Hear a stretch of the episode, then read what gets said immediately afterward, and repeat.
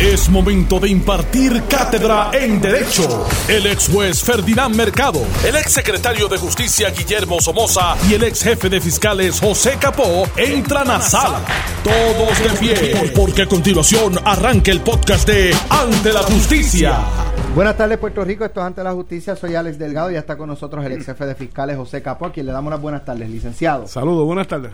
Ferdinand Mercado, ex juez. Muy buenas tardes, distinguidos amigos. Y Guillermo Somoza Colombani, ex secretario de Justicia. Buenas tardes a todos. Bueno, el joven que se presume conducía la guagua que atropelló al turista mochilero Andrew James en la avenida Ponce de León en Santurce fue arrestado al mediodía de hoy en un apartamento en la avenida Fernández Junco y liberado a eso de las 2 y 15 de la tarde después eh, de acogerse a su derecho constitucional a guardar silencio.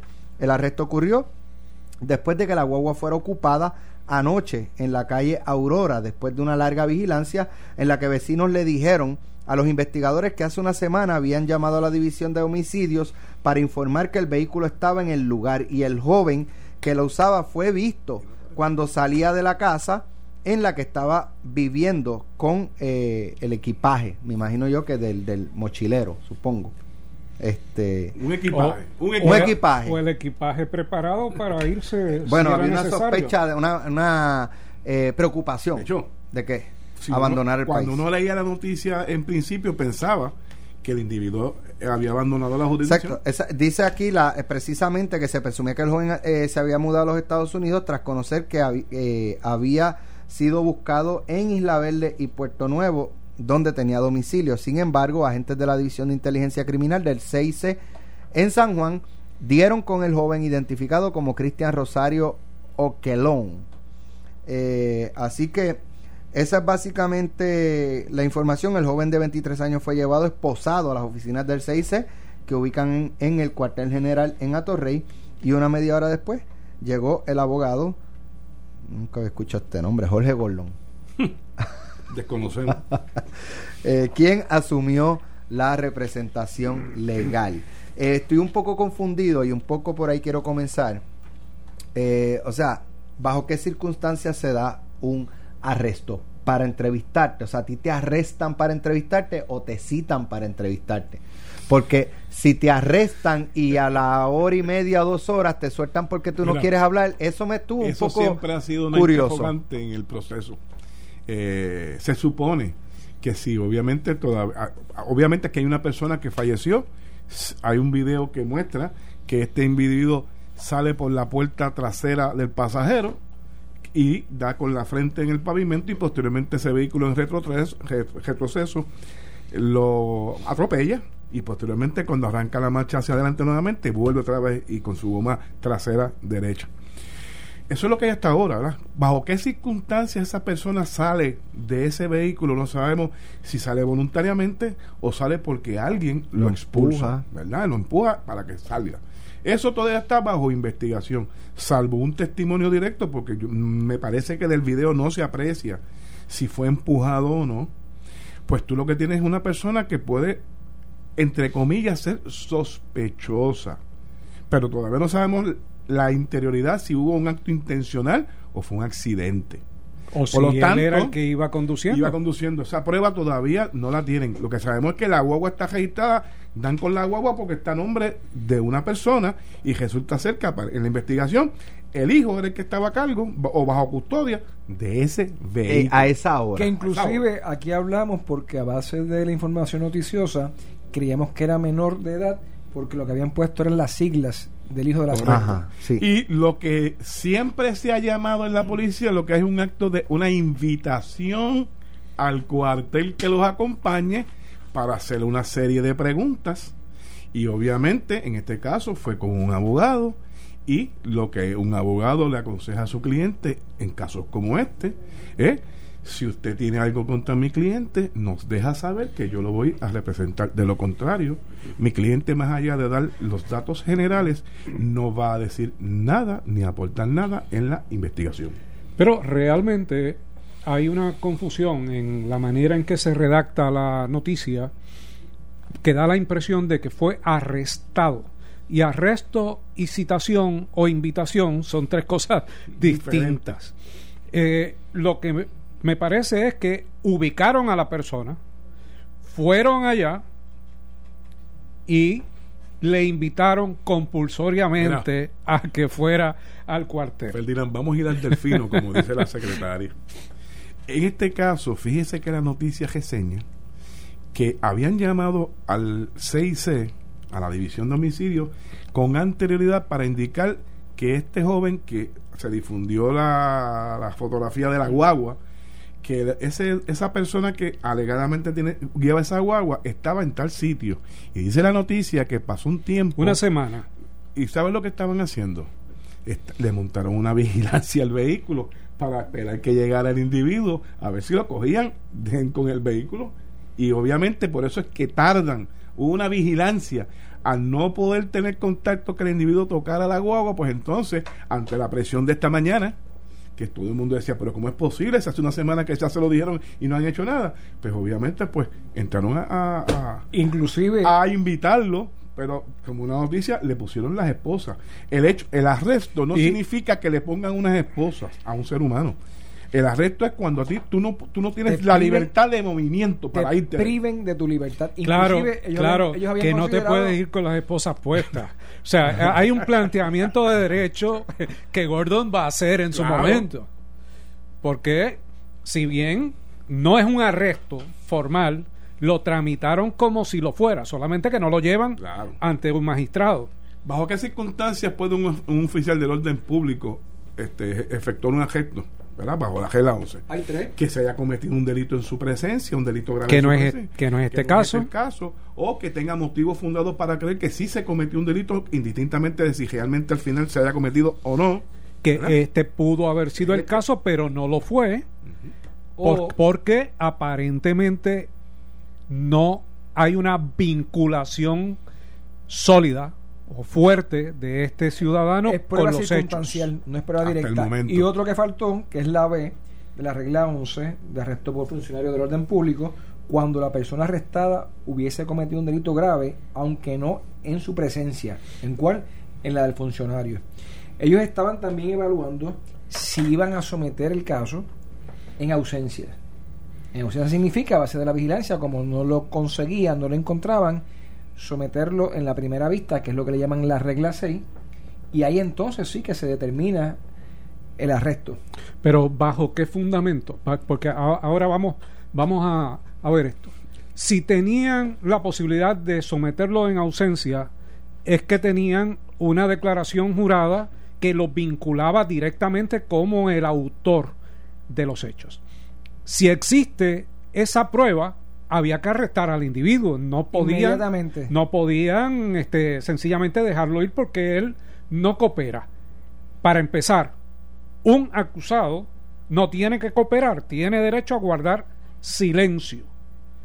Y la policía tiene derecho a arrestarlo y a llevarlo a un magistrado y que se le determine causa, se le fije, se le fije fianza. Y tampoco lo habían citado porque no lo habían encontrado. Aquí la prueba que a base de la noticia que todos podemos ver es que ese vehículo fue identificado, se verifican obras públicas, pertenece a esta señora y esta señora pudo haber dicho ese vehículo quien lo utiliza es mi hijo fulano de tal. Esa es la prueba que tenemos hasta ahora. Esos son los hechos. Correcto. Eso lo he hecho. Pero de ahí a que el ministerio, eh, la policía, el aparato investigativo tenga una prueba directa o circunstancial de que primero que era el que venía manejando el vehículo y si no que estaba dentro de ese vehículo al momento que sale expulsado esta persona. Porque siempre dijimos aquí, me acuerdo, ¿Oh? que, me acuerdo que yo expresé que una cosa es conducir y yo dudo que una persona que esté conduciendo le pueda meter una pata o un empujón tan y tan duro a una persona que esté en el sobria el asiento de atrás y se caiga. O sea, tú, debió haber habido otra persona. O también desconocemos si tiene alguna persona que estuvo dentro del vehículo y que está cooperando con las autoridades, pero bajo esa premisa de que ya tengan uno, uno de las personas que estaba estaría arrestado. Estaría, hoy siendo acusado, eh, radicándose de cargo. Y fianza con él. Y fianza, eso es así. Si esa fuera, si se fuese. Por lo tanto, tenemos interrogantes. Eh, la persona sabía que lo estaban buscando había hecho ya sus gestiones debidas con su abogado y su abogado estaba preparado para el momento en que intervinieran con él. Y no es menor de edad. Y no es menor de edad. Eh, me, parece que falta prueba. Me parece que a la policía todavía le falta. de hecho, ese video, eh, lo que se ve es el hecho, no el responsable. El hecho de que sale de la puerta de atrás y da, con el pavimento. Si fue, como dije, un acto voluntario o fue intencional que alguien propició que él saliera de esa forma del vehículo bueno, esa yo lo puedo entender de que haya, eh, eh, pero la, parte de, de dar reversa, pasarle por, encima, esa no puede decir, este, no fui. Pero si yo veo que accidentalmente sale un pasajero del vehículo, ahí estamos hablando de que uno se puede impresionar y que uno puede hacer dar reversa para buscarlo y sin percatarse en la hora de la noche tal sí, vez puede, puede, puede, pasar puede pasar. Y le puede pasar por encima. Ha ocurrido anteriormente. Esto no es nuevo. Ahora lo que tienen para poder atarlo a un delito criminal verdad salvo la negligencia verdad eh, negligencia este el homicidio involuntario. Bye. lo demás tiene que haber una prueba de intención de que esta persona se le provocó ese daño eh, que causó la muerte intencionalmente. Y esa prueba, salvo que alguien de los que esté adentro del vehículo, no, o digo, una persona que haya escuchado a, a las personas de adentro manifestar lo que sucedió. Otra, otra, otro asunto es eh, el, el, cuerpo sale del asiento de atrás, parece, por la puerta de atrás. Si él iba conduciendo cómo desde el asiento del conductor puede abrir la puerta. Eso es lo que, dice que lo dijo desde el origen, desde el momento en que, discutimos esto por primera vez. pudiera haber alguien más. Por eso, por eso ¿Qué es lo que dice? Que si ese alguien más ha sido identificado y estuviese cooperando, mm. este muchacho estaría arrestado. El de hoy. El de hoy. Pero puede haber otra persona que esté identificado y que no haya cooperado y que la policía pues tenga la fe, la esperanza y eh, la previsión futura de que esa persona por la razón que sea, porque le brinden inmunidad o por lo, que sea necesario, eh, pueda cooperar. Un abogado de defensa desde el inicio hubiese dicho a la señora, es que la realidad es que ese es mi vehículo, se lo prestó a mi hijo, pero ese carro ha sido hurtado pero si van y reportarlo sí pero pero pero pero cuando pero pero cuándo sería un periodo eh, razonable para reportarlo como robado pudo haber las 24 horas. No hoy. No hoy no. No no no, ya no, no, las primeras 24 ah, no, ya, ya sería un subterfugio ya se, se o sea aunque fuera verdad y a la persona por alguna razón se le hubiese olvidado. pues, a, menos, a menos, pues, de verdad, uno pensando, este, eh, tipo Steven Spielberg, este, que, se fueron de vacaciones, eh, se fueron de viaje y el vehículo lo usaron, dejado, exacto, se lo robaron y, es al otro día cuando ella llega que no ve el o, vehículo. O el regreso de un viaje, es un viaje de un mes. eso, eso pasa. Eso cuando hay, cuando dejan armas de fuego en una casa que los padres salen y esa arma por alguna razón ocurrió una desgracia en la casa, cuando llegan, dicen, mira, yo dejé eso me guardado en tal sitio, pero, ¿verdad? Las cogieron. O sea, ese tipo de excusa, pero tú las haces inmediatamente o en las próximas 24 horas para que... Hubo un caso en Bayamón hace unos años. Bayamón, para allá, para allá arriba, para los palacios, esos, esos campos de Bayamón de, de una fiesta. Yo no sé si hubo una muerte, yo creo que sí, pero no, no, no puedo dar. Bellavista. Eh, que, era, que era una fiesta de jóvenes que los papás se habían ido de viaje y yo, conozco uno que fue en Salinas. digo no sé estoy a lo mejor fue ese y estoy verdad este pero tengo un leve recuerdo de que convocaron por las redes sociales al party y ah ok sí y, se, empaquetó aquello allí y, los papás no estaban. eso fue en Sidra en Sabanera. Y los padres no estaban y yo no sé si ocurrió o un incidente o una tragedia no recuerdo. estábamos nosotros y fue un acompañante del DJ. Del DJ. Ajá. Y fue, fue, fue, un asesinato, ¿verdad? Sí, sí, una pelea que. Yo creo que eso fue en Bayamón. No, fue en Bayamón, ¿no? en la organización Sabanera. Ok. Yo fui, yo era fiscal del distrito allí cuando ocurrió ese, ese incidente se convocaron por las redes sociales. Exacto, exacto. Y aquello se puso allí con más de 200 personas. Exacto. ¿okay? Y los, y los dueños estaban de, estaban de viaje. Padre y madre. Bueno, en otros temas, el Senado se apresta a confirmar el nombramiento de Aixa Sofía Pérez Mink como presidenta de la Junta de Libertad Bajo Palabra, a pesar de que la designada carece de experiencia con convictos y en el área de rehabilitación. Así lo confirmó el presidente de la Comisión de Nombramientos, Héctor Martínez, luego de presidir una vista a la que solo comparecieron el legislador y la designada.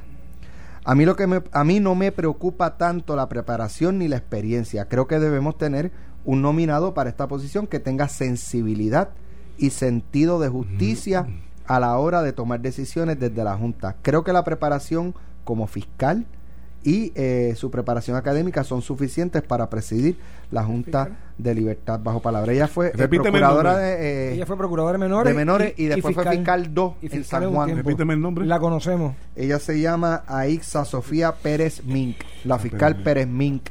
¿Y por qué parten de la premisa de que no tiene experiencia habiendo sido procuradora? Bueno, que no tiene experiencia bregando con... Confinados. Con confinados, exacto, y eh, con convictos, y y que tampoco tiene experiencia en el área de rehabilitación. Pero quien preside la Junta es, una persona, pero la Junta está compuesta por diversas personas. O sea que la, la, presidencia es un puesto más administrativo, mm. pregunto. Pero déjame decirte algo como fiscal también, pero como procurador, procuradora de menores, los menores tienen en los casos menos graves cada tres meses lo que le llaman vista de revisión. Y ahí se oculta completamente cuál es el ajuste y funcionamiento y la rehabilitación que tiene ese menor cada tres meses. y en los casos de y en los casos graves, cada seis meses tiene que venir un trabajo social, una revisión, y están presentes inclusive los procuradores. Así que también me, sorprende esa información. Me parece que la expresión de que no tiene la experiencia se refiere a que no viene del sistema de corrección, que de ordinario son gente o son doctores en, en sociología o en ese campo de verdad de, o dentro de la misma administración de corrección para llegar. Y mira no necesariamente el presidente de la Junta de Libertad o Palabra tiene que haber venido de la administración de corrección. la presidenta eh, anterior, de la Junta Mercedes Peguero, fue, juez, municipal. fue juez municipal y previo a eso eh, litigante activa de la Sociedad para Asistencia y Héctor Martínez, Héctor Martínez no, no la presidió, pero fue, fue vicepresidente de la Junta de Libertad bajo palabra antes de ser senador. Y, e incluso él estudió Derecho siendo vicepresidente de la Junta.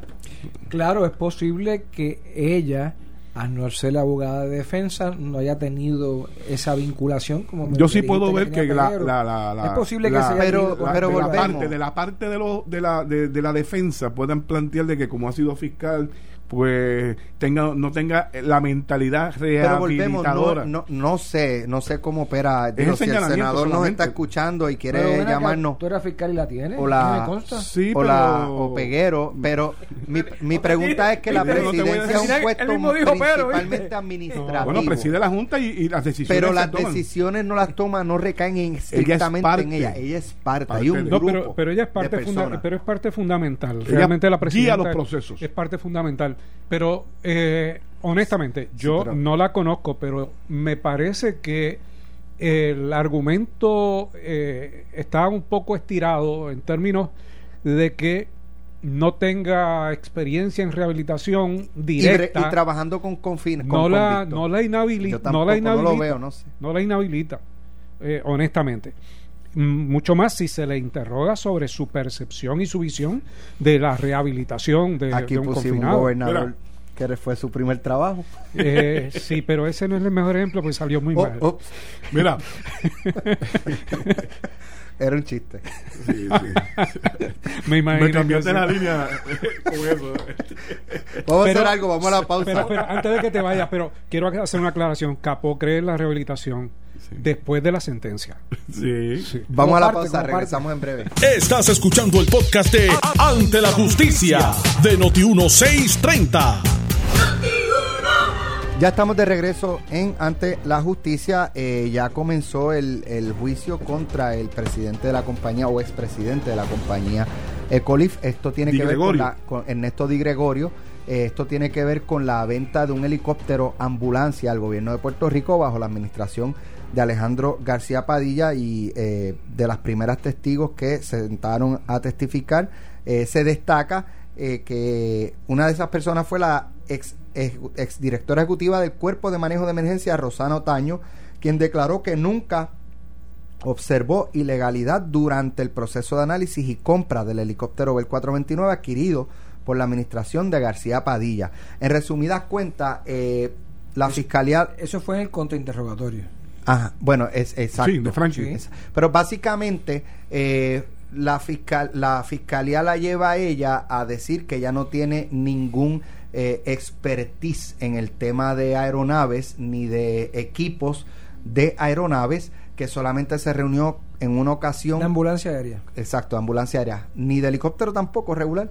Eh, que solamente se reunió en una ocasión con Di Gregorio para, me parece que fue una presentación de, de la aeronave. ¿Por qué el cuerpo de emergencias médicas? Porque este es el que, entiendo yo, el que al final del día activa el helicóptero. Eh, y esto pasa con los helicópteros ahora mismo en la Aeromet eh, o cualquier otro, es emergencias médicas el que activa, mira, eh, recibe una información, ya sea de, un hospital o de, o de una escena, incluso puede ser de una escena porque el helicóptero puede aterrizar cerca de una escena y transportar a un paciente que su vida corre, corre peligro, ¿no?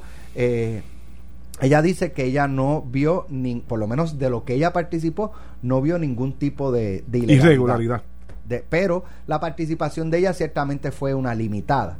El, el, gobierno de los Estados Unidos lo que plantea es que ese helicóptero eh, no había sido certificado por la Federal Aviation Administration, que es la que regula este, el tráfico aéreo y todo lo que tiene que ver con aeronaves, eh, y que aún así, no teniendo esa certificación, eh, Ecolif procedió a equipar el helicóptero con las facilidades médicas que, se les había requerido y lo vendieron al gobierno de Puerto Rico. Pero si la certificación de la FAA. Esa es la alegación del gobierno federal. Y que eso lo hizo en fraude al gobierno de Puerto Rico. Porque cobró la venta de un helicóptero que no estaba certificado por la FAA para ser utilizado como ambulancia aérea. Ese es el caso. Y, exacto. Y obviamente el gobierno de Puerto Rico no se dedica a comprar ni a, ni a transformar un helicóptero en una compra directa, a transformarlo en ambulancia. Para eso hay un intermediario, gente que se dedica a hacer ese tipo de trabajo, como es Ecolif. Ni, ni, ni la compañía Bell. Bell te vende el helicóptero bajo su modelo, como está. Y si lo que el gobierno quiere adquirir esa ambulancia aérea, hay que transformarla y hay un proceso para eso, que hay que certificarlo, porque si no, esa nave no puede levantar vuelo. Tan sencillo como eso. Y eso es eh, importante destacar porque estamos hablando de una aeronave, obviamente vuela, y lo que es el peso que lleve la nave es muy importante para determinar, ¿verdad? Este, la capacidad que tiene la nave para transportar cierto peso entre fuselaje, motor, eh, eh, personas, ¿no? Eh, tripulantes. Tripulantes. Y a este helicóptero se le está adaptando. Eh, se le está añadiendo un peso adicional. Correcto. Un equipo que tiene un peso. médico. No obstante, parte de la información que trasciende también es que cuando el gobierno le pide a Bell directamente o, le muestra su interés, su intención de comprar un helicóptero, para transformarlo en una una ambulancia aérea es el mismo fabricante el que dice, ¿sabes qué?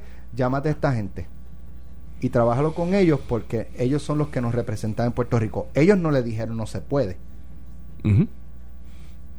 Mira, yo honestamente tengo una eh, posición algo encontrada con esto, porque si bien puedo entender la acusación de fraude, entiendo también que el gobierno pudo haber sido negligente dentro del proceso de contratación.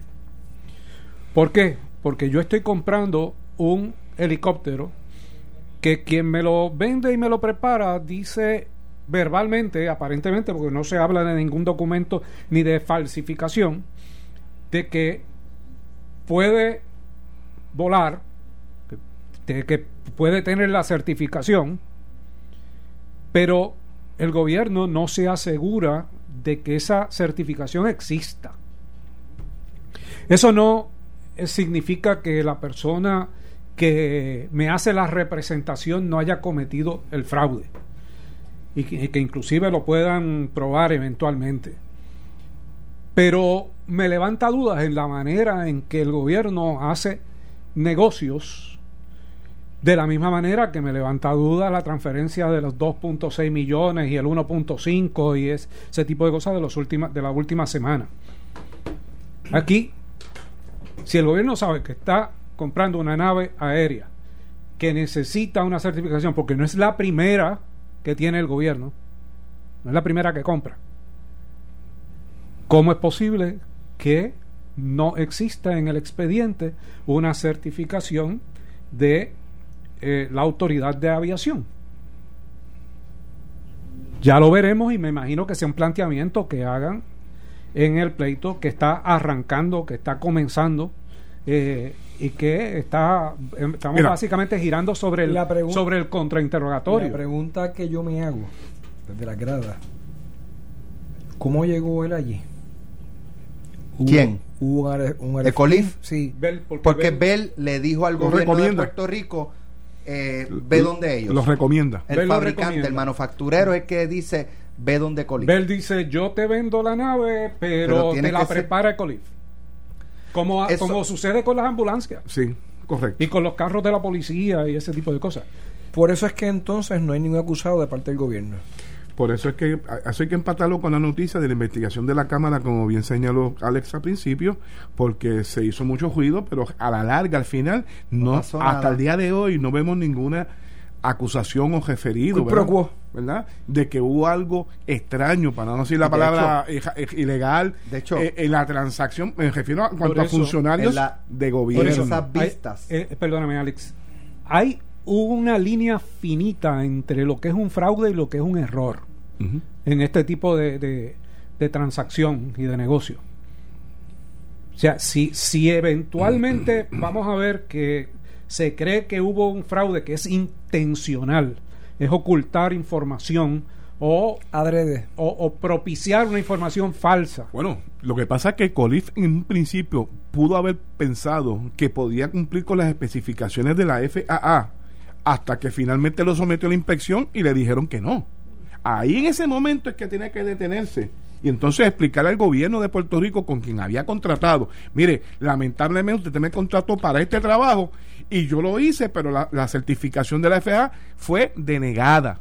Por lo tanto, hasta aquí yo llego. Eso es cierto, eh, pero esa información la desconocemos, no, no sabemos si eventualmente lo sometieron o si se la denegaron y hay una certificación negativa eh, posterior a la transacción o porque desconocemos esa información. En según vaya desarrollando la prueba del Ministerio Público y las preguntas muy bien, porque me parece que ese primer testigo que tú, Alex, hiciste mención, da la impresión que no aporta nada a la prueba del Ministerio Público, a la prueba de cargo.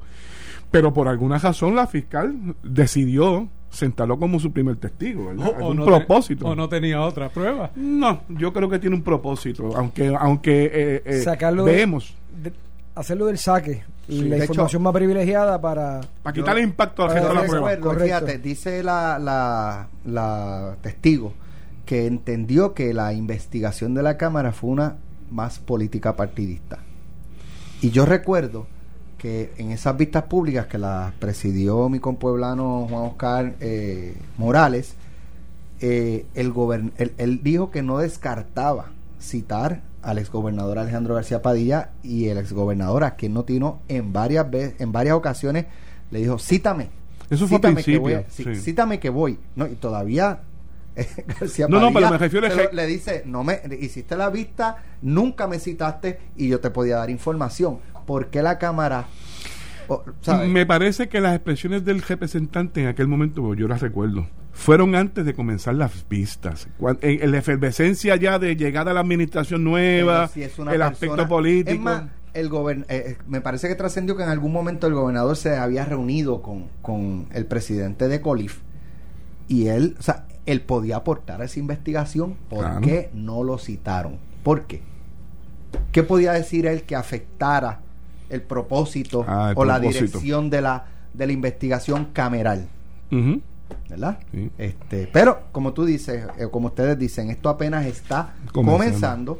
Eh, así que ya creo que esto debe durar una o dos semanas. Puede durar, ¿verdad? Un fácilmente.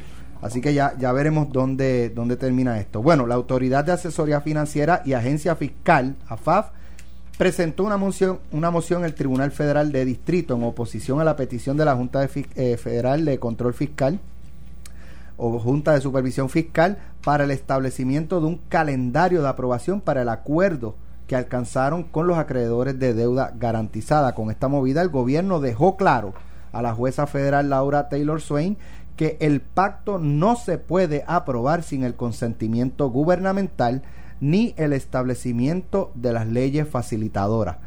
Hace una semana, el ente fiscal había señalado que no necesitaba la aprobación gubernamental para la validación del acuerdo, que a su vez daría paso a la erradicación de un nuevo eh, plan de ajuste fiscal.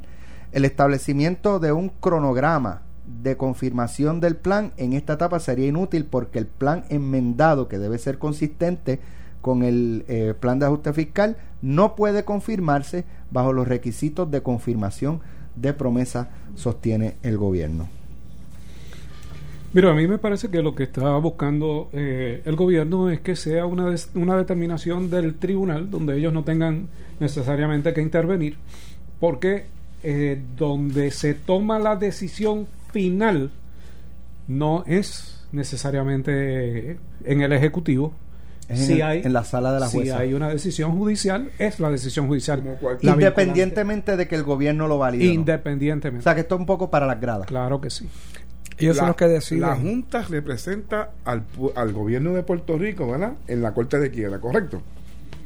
Sí, ¿verdad? es representante, es en, la Corte de Quiebra. Por lo tanto, cuando tú te sometes a, cualquier proceso de quiebra, te hacen el plan, tú puedes aportar información en el momento que estás discutiendo el plan. Tu punto es, quienes hablan por el, por el pueblo de, Puerto Rico, entiéndase las, contribuyentes, el Estado. Es el gobierno. Es la Junta. Supraestatal. La Junta. Es la Junta, de Supervisión Fiscal. O sea, que tiene, tiene la autoridad de negociar con, en este caso, los acreedores. este, de la, juez, la juez de quiebra le da oportunidad al gobierno que participe en esas negociaciones. Pero como, sucede en el presupuesto, que le da la oportunidad de que la legislatura lo apruebe y la gobernadora lo firme y si no está de acuerdo al plan fiscal o eh, eroga fondos que no existen, ¿qué es lo vinculante? La determinación de la Junta. Aunque se jefe el tribunal. solamente participación, el derecho a ser escuchado. O sea, el gobierno es un comisionado residente. Más o menos. Técnicamente sí. Sí, sí Con voto pero no voto. puede hablar y se le escucha y ya. Lo puedes comparar en esa forma. Y puede patalear y puede gritar y puede decir lo que quieras decir, pero al fin y al cabo, quien decide es la jueza. Eso es así. A base de lo que va a obligar, va a obligar al gobierno de Puerto Rico. O sea, su decisión obliga.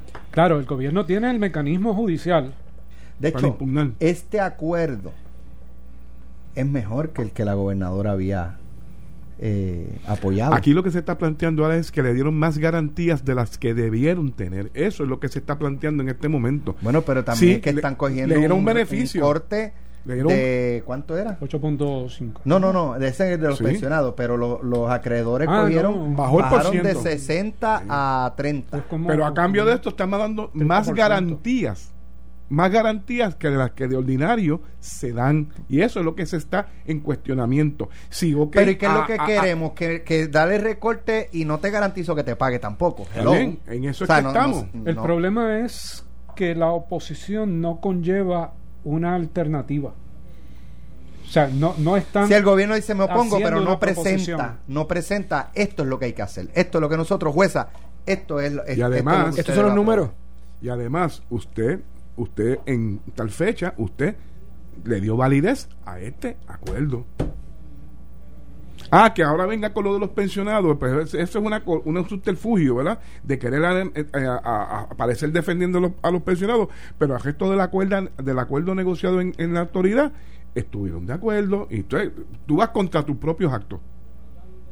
Pero dijiste una cosa al principio y ahora estás diciendo otra.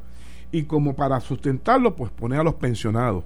Pues ella, la gobernadora dio un mensaje al público diciendo que el 8.5 era mejor. Explicando. Era, era, menos riesgoso. Porque si iban al tribunal podía ser peor el recorte a los pensionados. Y tenía razón, o sea, podemos pensar que en ese momento tenía razón. ¿Eh? Tenemos al COR que está, está, haciendo ese mismo planteamiento. Pero entonces tú no puedes ir contra tus propios actos, lo que dijiste con tu voz, con tu boca. Aquel día, hoy estás diciendo que no, que no, no, es lo mejor. ¿Eso la jueza se percatara?